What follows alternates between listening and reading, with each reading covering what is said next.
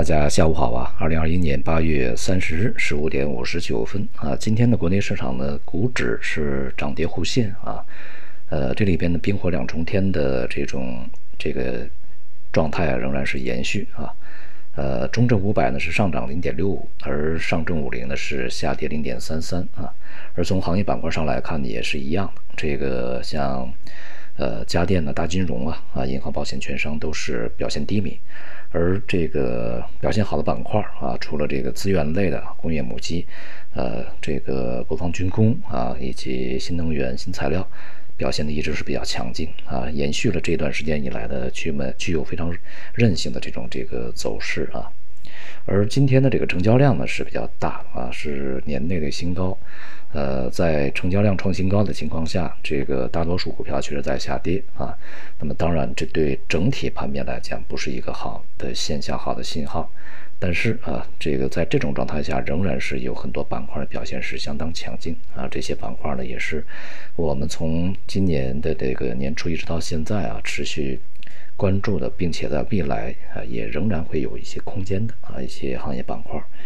从基本面上呢，上周五啊，非常让人关注的这个美联储鲍威尔，呃，他的讲话呢出来啊，这个市场呢对于他的这个表态呢还是比较欢迎的啊，因为他呃这个一方面呢是呃暗示在年内啊，就是年底之前就会呃缩减购债啊，呃踏上这个呃缩表的这样一个进程啊。而另外一方面呢，却没有说出时间啊，所以说这个市场呢还是比较欢迎，而且呢，他对加息这个事情呢，也不是说特别的迫切，还是需要去走一步看一步，看数据啊。那么从整体来讲呢，这个鲍威尔在美联储内部应该属于一个鸽派的这个方面的这个人物啊。美联储内部呢，现在对于通胀的前景啊，对于这个呃退出购债的一个步伐以及加息的这个时间呢，分歧还是比较大的啊。鹰派呢。呃，很多认为啊，九月份、十月份就这个缩减购债是非常合理的啊，呃，并且呢，在二零二二年年底、二零二三年年初可能会加息，而鸽派呢认为在那个时候不会加息，并且呢，这个缩减购债可能会稍微的晚一点。不过呢，这个缩减购债啊，呃，晚一个月啊、两个月，我想这个不是什么特别大的问题啊。对于经济的影响呢，它也是在路上的啊，这个。我们能够看到的是，美联储缩缩减购债已经是在往前走了，时间表已经定下来，无非就是说早一个月、晚一个月的问题啊。所以呢，这个美联储的货币政策回归正常化啊，已经开始这个呃开启它的一个这个步伐啊。而另外一方面呢，需要看接下来这个美国的就业数据啊，因为美联储的目标以及鲍威尔本人啊，他所强调的目标呢，就是就业要充分啊，充分就业以后，他的货币政策才会改变。那么因此，接下来像啊这周这个就会公布八月份的就业报告啊，而接下来像九月份呢，这些都比较重要啊。呃，如果就业报告非常好，那么对于这个整个的资资产市场、资本市场来讲，不是好消息啊，是反而是坏消息。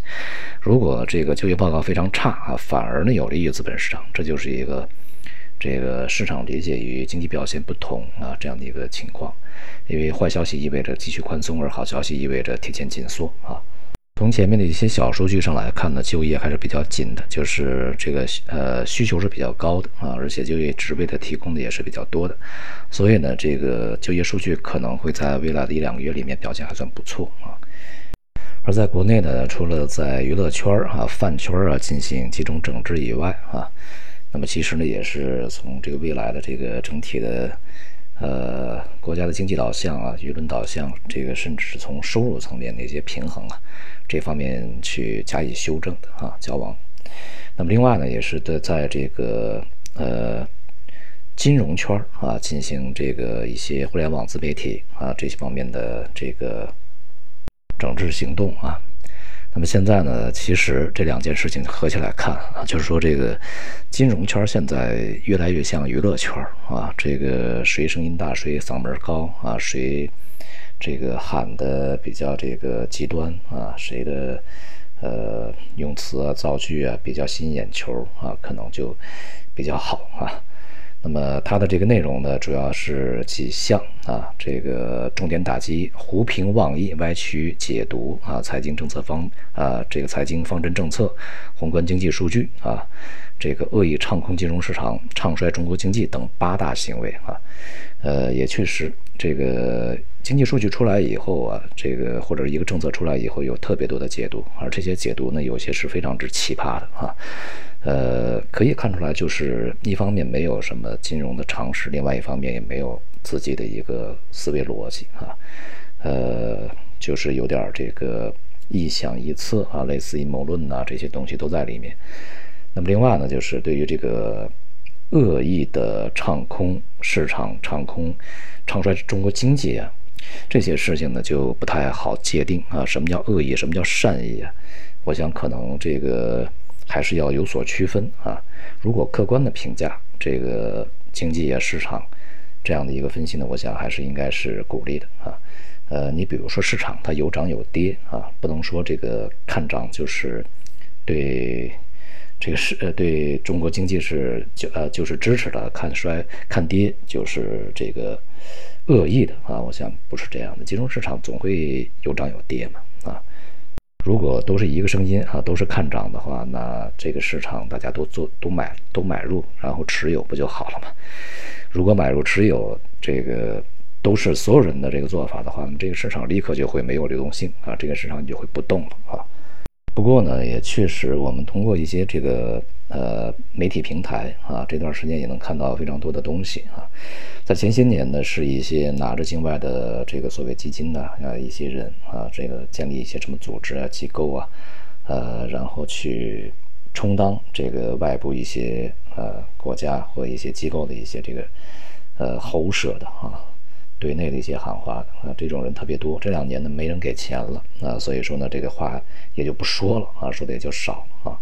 而在近几年，这个又有非常多的一些改头换面的东西啊。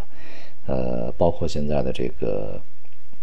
几个比较呃老牌的这些这个平台啊，也包括新型的，像什么抖音的短视频这些里边也出现了非常多的这个不正常的啊一些东西，所以帝国主义亡我之心不死。哈，这个他们总是会想方设法的去通过各种渠道呢来去影响。啊。因此呢，对于这个舆论的识别呢，我想投资者也应该有自己的一套体系。啊，不是说这个东西特别吸引眼球，听起来特别的新颖的观点啊，或者是这个爆炸性的啊这些东这些这个措辞就是好事情啊，就是一些好的一些逻辑啊，未必。新鲜的说法啊，往往是一些这个呃概念的重新的去包装啊，而不是一个什么新的东西出来啊。